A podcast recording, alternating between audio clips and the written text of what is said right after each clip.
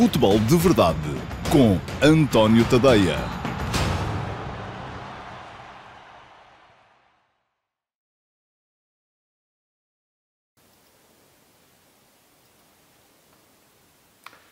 Olá, muito uh, bom dia a todos. Eu sou António Tadeia e este é o Futebol de Verdade de sexta-feira, dia 28 de fevereiro de 2020, primeiro dia do ano em que já não há equipas portuguesas nas competições europeias. É verdade, foram todos eliminados uh, e quem nos ouvisse falar durante a semana passada, em que os resultados da primeira mão davam espaço para que toda a gente seguisse em frente para os oitavos de final da Liga Europa e nos ouvir falar agora, parece que somos um, esquizofrénicos, que enlouquecemos e que há uma semana era tudo bom, agora é tudo mal. Vamos lá começar por fazer uma coisa que é temperar esses sentimentos e essas análises, porque uh, nem tudo estava extraordinário há uma semana, nem tudo está catastrófico neste momento. É verdade que aquilo que aconteceu foi uma hecatombe, tem a ver com resultados, tem a ver com a forma como uh, os jogos correram, porque quando se joga, quando se joga futebol, tem que haver sempre um vencedor e um vencido, e aquilo que aconteceu ontem foi que as três equipas portuguesas que entraram em campo fizeram o mesmo que já tinha feito o Sporting Clube Braga anteontem,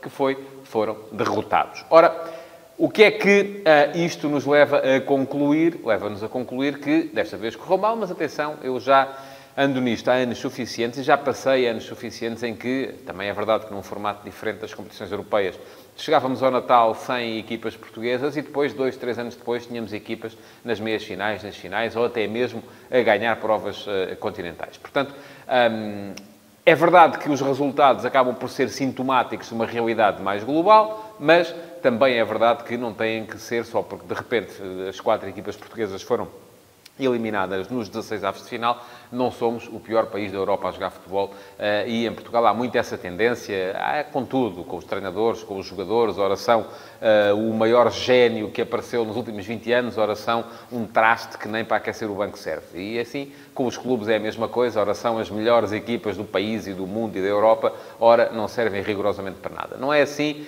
eu hoje vou uh, comprometer-me a fazer aqui brevemente uma pequena autópsia um, daquilo que foi a hecatombe uh, europeia, apresentando razões uh, específicas para cada uh, eliminação, porque todas elas tiveram razões específicas, e tentando, no final, lançar uma razão mais conjuntural, mais global, para aquilo que o futebol português devia fazer, no sentido de evitar este tipo de situação.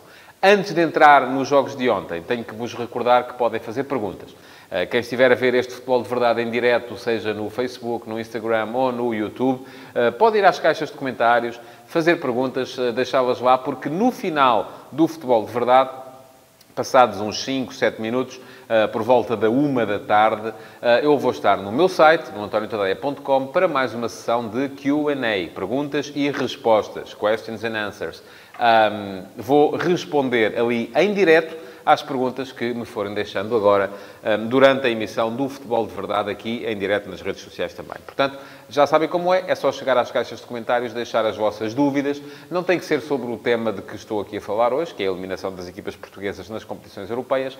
Tem que ser sobre futebol e, desde que seja sobre futebol, lá estarei uh, para responder depois às 5, 6, 7 melhores uh, perguntas que lá estiverem em direto no meu site, no antoniotadeia.com. Vamos então aos jogos de ontem e começando pelas razões específicas para cada uma das eliminações. E começando pelos jogos das 6 da tarde, em que uh, Futebol Clube Porto e Sporting acabaram por ser afastados pelo Leverkusen e pelo uh, Istanbul Başakşehir. Ora bem, no caso do Clube do Porto, um, eu acho que a razão fundamental para a eliminação do Clube do Porto tem a ver com aquilo que é mais ou menos uma evidência, que é o Leverkusen é melhor equipa do que o Clube do Porto. O Porto teve o azar de apanhar pela frente a mais forte das quatro equipas que as equipas portuguesas tiveram nesta, competição, nesta fase da competição. Este Leverkusen não perde desde uh, meados de dezembro, um, está numa forma esplendorosa na Bundesliga, é candidato sério a voltar à Liga dos Campeões, onde esteve esta época, aliás, também, um, através da sua classificação na, no campeonato alemão. E eu tinha dito aqui ontem também que a grande dificuldade que o Porto iria ter não era tanto fazer um gol, acabou por fazê-lo, embora já numa altura em que as coisas estavam muito complicadas, seria isso muito mais uh, evitar que o Leverkusen marcasse, porque uh, há mais de dois meses que o Leverkusen marcava pelo menos um gol em todos os jogos. Ora, se era assim, eh, não havia assim, só mesmo um super Porto, muito concentrado do ponto de vista defensivo, muito eficaz do ponto de vista ofensivo, é que poderia um, acabar por virar esta eliminatória a seu favor. Uma eliminatória em que, é preciso dizê-lo, tal como aconteceu no caso do Benfica, o resultado da primeira mão tinha sido ligeiramente lisonjeiro, porque um, a equipa do Porto não tinha jogado em Leverkusen para justificar a derrota pela margem mínima com um gol fora marcado. Isso é preciso que se diga, uh, porque o resultado era bom, uh, mas as dificuldades adivinhavam-se. Ora, o Porto começou com a sua uh, ideia de jogo habitual, muita, muito ataque à profundidade, muitos laterais projetados no ataque, e do outro lado estava uma equipa organizada num 3-4-3, que é o seu esquema habitual,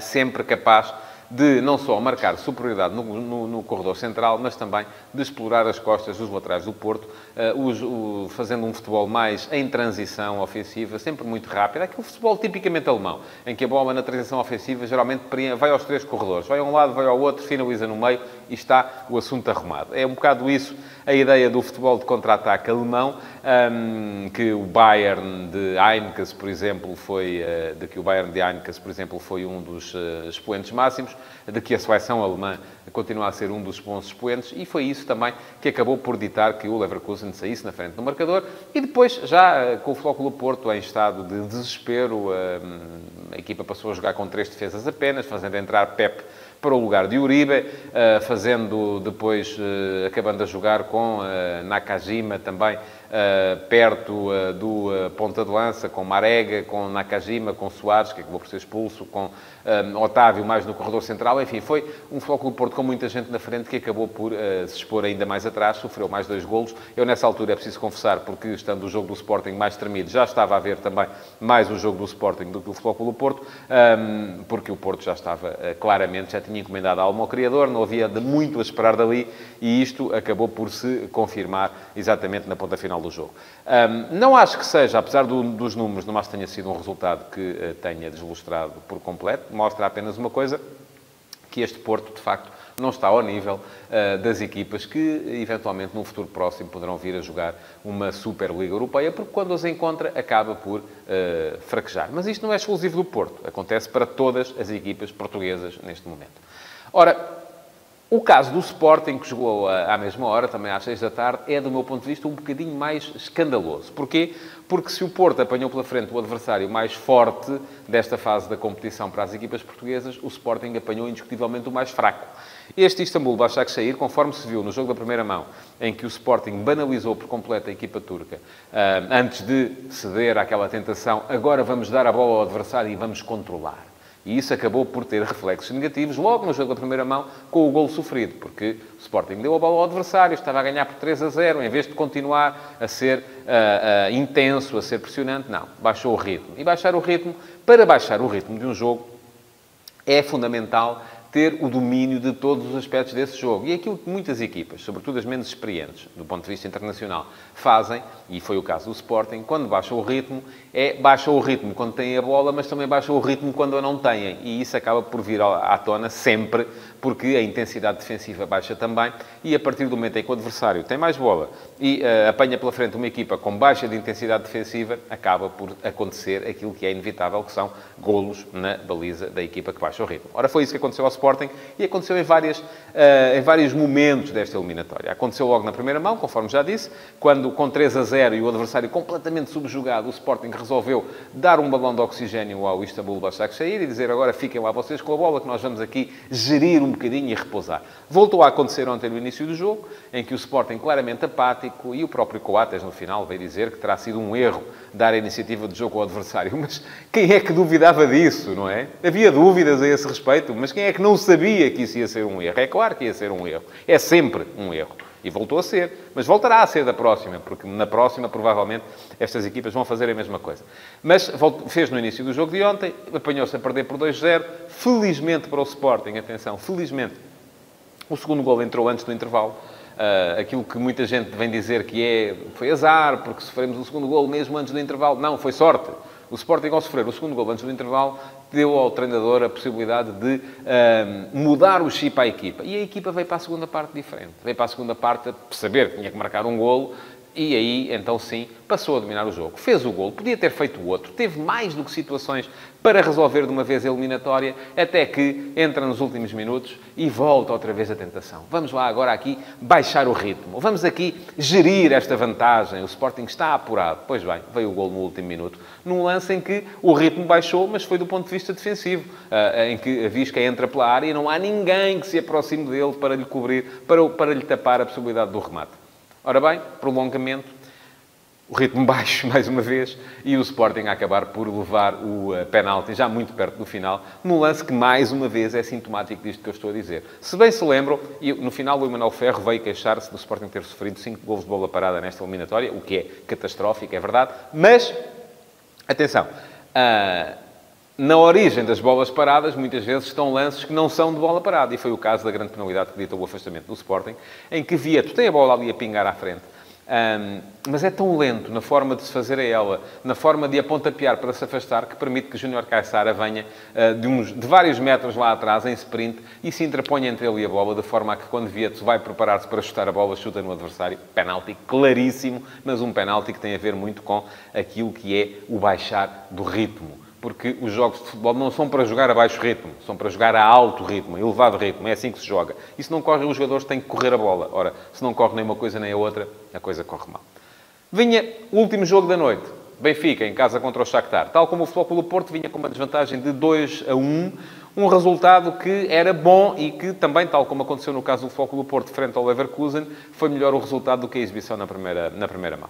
Ora, o Benfica uh, não entrou com aquela uh, organização que eu cheguei aqui a prever ontem, e que eu disse que não, não seria positiva, uh, que era com mais um homem no meio campo, com Tarapto como segundo avançado. Acho que o, Benfica, o futebol ofensivo do Benfica precisa de Tarapto como segundo médio, não como segundo avançado. Falta resolver a outra parte da equação, que é como é que a equipa é capaz de defender tendo Tarapto como segundo médio, quando Tarapto, de facto, arrisca muito mais naquela posição do que qualquer outro médio que Bruno Lage possa colocar ali. Ora, o Benfica entrou bem, fez um golo, colocou-se em vantagem na eliminatória, teve a infelicidade um, da, do autogolo de, de Rubem Dias, mas ainda assim consegue fazer o segundo golo num pontapé de canto, faz o terceiro numa oferta da defensiva do Shakhtar e, perante uma equipa que um, esteve dois meses sem competir, Jogou contra o Benfica, fez um joguinho do Campeonato da Ucrânia, voltou a jogar contra o Benfica ontem. Antes disso, a última vez que tinha jogado tinha sido a 14 de dezembro. Portanto, era a altura ideal para apanhar este Shakhtar. Só que o Benfica, a partir daí, quando o Shakhtar percebeu que tinha mesmo que vir para a frente, uh, expôs todas aquelas que são as debilidades desta equipa do Benfica e que têm a ver fundamentalmente com duas questões.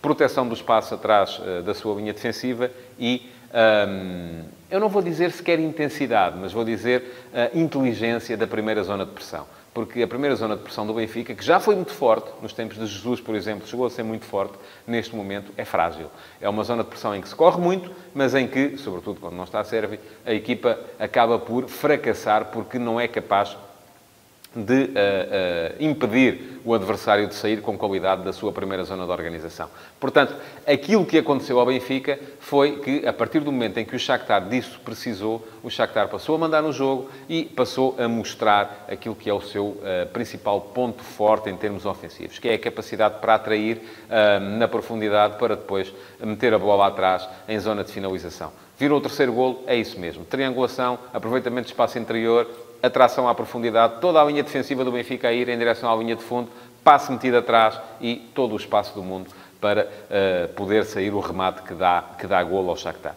O 3 a 3 acabou por ser uh, o, o, resultado em que o Benfica nem sequer uma vitória conseguiu da, da, da, partida. Isso seria importante apenas em termos de ranking, mas em termos de ranking, Portugal uh, acabou por já assegurar um, a sexta posição e as tais, duas, as tais três equipas, duas delas diretas, na Champions, não é da próxima época, é da outra a seguir. Um, só que isso também, enfim, vale o que vale, porque já o expliquei aqui várias vezes. O ranking da UEFA funciona assim quando uma equipa perde uma vaga na Champions, inevitavelmente vai fazer mais pontos, porque tem mais uma equipa na Liga Europa, onde os pontos são mais fáceis. Quando, a equipa, quando o país ganha uma vaga na Champions, um, acaba por fazer menos pontos e acabar por baixar. E Portugal e a Rússia vão andar constantemente nesta, neste gráfico em que um sobe, outro desce, um sobe, outro desce e não saímos disto. Portanto, isso eu desvalorizo. Agora, aquilo que um, eu acho que vale a pena todos nós pensarmos um bocado é na forma como podemos contrariar aquilo que me parece ser uma tendência ultimamente, que é os clubes portugueses uh, são fortes com os fracos, mas são fracos com os fortes. Uh, e o que é que isto significa? Significa que, com raras exceções, e o Flóculo Porto uh, tem sido essa exceção, sobretudo em jogos da Liga dos Campeões, não esta época, porque nem sequer se qualificou, mas uh, nas anteriores, aquilo que se vê é que as fases de grupos, geralmente os clubes portugueses são fortes. Porquê? Porque apanham equipas, de facto, demasiado fracas. Equipas que não estão sequer ao nível uh, de poder sonhar com a possibilidade de, num futuro próximo, quando ela vier, porque ela virá, poder participar numa Superliga. Mas depois, quando chegamos à, uh, à parte a eliminar, se nos calham adversários um bocadinho mais fortes, aí as equipas portuguesas uh, baixam a crista e acabam por ficar uh, fora. Porquê? Eu aquilo que eu acho é que as equipas portuguesas estão pouco habituadas a ter de competir. E podem vir-me com todas as estatísticas do mundo mostrar-me que o campeonato português até é mais competitivo do que é, por exemplo, o campeonato inglês neste momento. Enfim, e eu aceito isso relativamente àquilo que é a distância do Liverpool para os outros, uh, não aceito em relação àquilo que é depois uh, o campeonato entre todas as outras equipas, é, porque aí sim há competição.